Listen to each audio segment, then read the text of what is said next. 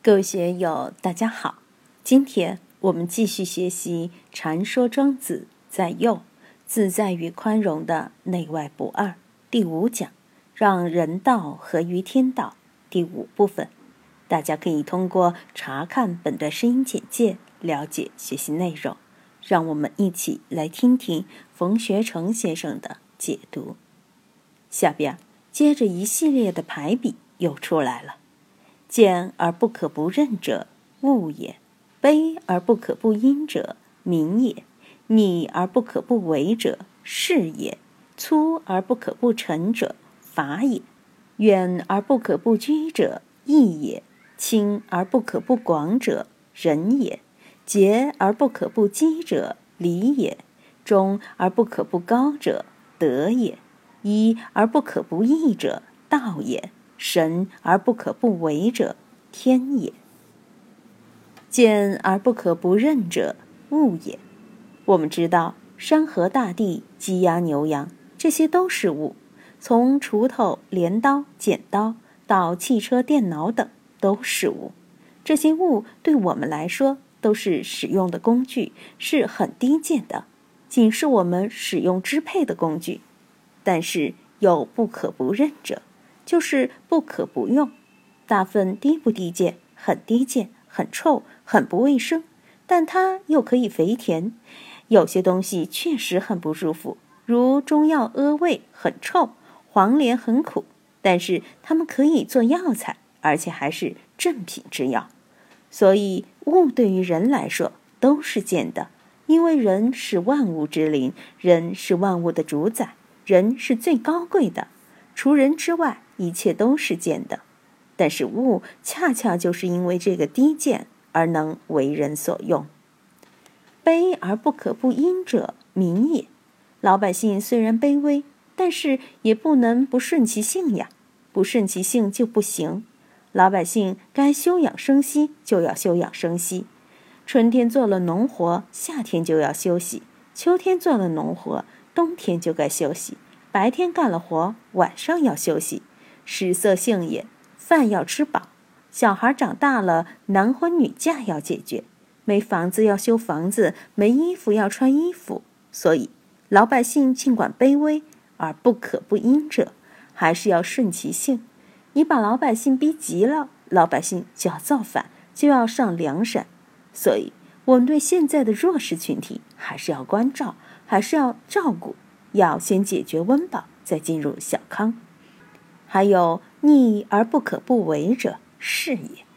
什么叫逆呢？藏在里面，人不知其因有。事情就是一个因果关系，前因后果和解决的方法很多，但是在没有解决之前，我们也不知道后果如何。就算不知道中间进行的过程如何，你还是要为。毛主席说：“什么叫工作？工作就是斗争。”哪些地方有困难、有问题，需要我们去解决？我们是围着解决困难去工作、去斗争的。这个就是不可不为。就事业来说，各行各业都有各自的事情。我们这一百年也有这一百年的事情。这一百年的事情是怎么发生的呢？有明了的，绝大多数是不明了的。过去的事情是明了的，未来的事情是不明了的。不明了就是逆，但是面对隐藏的事情，我们还是要为。哪个人能不过明天，不过明年呢？只要没有进火葬场，大家还是要做事情的。粗而不可不成者，法也。有的译注为法度虽然粗糙，但又不可不实施。对于道人来说，他面对人间的事和法，确实认为是粗俗不堪的。因为道人能明察秋毫，明察人间的因果，觉得人间的这些法确实粗俗，可以不记。但是为了维系社会、维系人间的秩序，又不能不把它摆出来实施。远而不可不居者，义也。义，我们在学习庄子其他篇章时，也常用《道德经》的话来讲，如失道而后德，失德而后仁，失仁而后义。义的确是离道越来越远了。我经常说，义是表现型的，奉献型的。你不表现出来，别人怎么知道你这个人义薄云天呢？而真正的道往往是内敛型的。从这个角度上看，义确实是远离了道，但也不可不遵守。所以，远而不可不居者，义也。我们还是要居于义。我们与人打交道，别人说你这个人不义，就没有哥们儿朋友了。如果一个人义，就像我们书院的这群朋友，大家在一起就觉得很温暖，也很舒服。亲而不可不广者，仁也。仁是由近及远，由内及外的。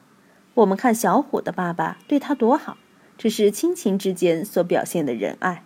但是这种仁爱，它是由近及远，逐步向外释放，推而广之的，让整个社会都有一种温暖感。人属于温情的范围，不可不推广。为了社会的稳定，为了社会的祥和，也必须要加以推广。节而不可不积者，礼也。作为礼而言，大家都在遵守、遵循，因为礼是规范我们行为的一个方式，使我们的行为有所节制。在中国来说，从来就是人口大国，从天子到诸侯。卿大夫，然后到一般的老百姓，是金字塔形的社会结构。金字塔形的结构就有上下尊卑、穷达贵贱，社会关系复杂，所以礼节也复杂。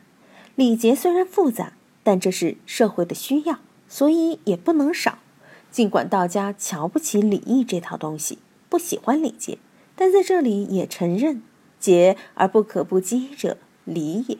对礼的合理部分也是承认的，中而不可不高者，德也。中，这里还可以发发而皆中节的中。平常我们说中标、中奖，这里中是达到的意思，又可以当方位讲。中就是内，它合乎社会的需求，合乎自我的修养，高尚其事，还要顺应天道，顺应万物。当然。还要行中道，不论怎么中，都需要我们的德高明起来、高尚起来。德确实是比前面讲的那几个都要高，中而不可不高。中是要合乎社会的需要，与社会打成一片，与之和光同尘。中又可以作为自己的内修，内修不可不高明，不可不高尚。一而不可不义者，道也。一不动，凝然不动，凝然不做诸法，这是一。一为什么又不可不义呢？义就是变异。大家知道《道德经》讲一生二，二生三，三生万物。既然是这样，那么一就不可不义，它不会永远的僵硬的坐在一的位置上，拒绝产生万物。所以《易经》说：“易者易也。”易本身就应该变异。易经又说：“变动不居，周有六虚，不可为点要，为变所适。”这些都是说一的确能变，变又不变。所以佛教说：“如如不动是一，动亦如如是万。”这就是万和一的关系，它永远都处在一种和谐状态之中。一而不可不异者，道就是一，但是它又经常处在变之中，所以道可道。非常道，对大道来说，它是不动的、不变的。就在它不动不变的时候，有常道，又有非常道的东西产生出来。总之，它是玄之又玄的。神而不可不为者，天也。老天爷和大道，我们可以把这个等同起来看。它为不为呢？它是不为的，但又是无不为的。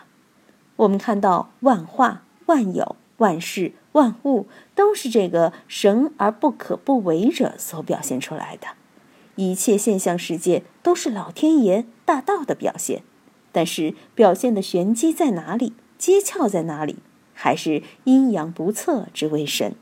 正是这个阴阳不测之谓神，它才无不可为，不可不为，才有万事万物万法，才有这么光怪陆离的森罗万象。今天就读到这里，欢迎大家在评论中分享所思所得。我是万万，我在成都龙江书院为您读书。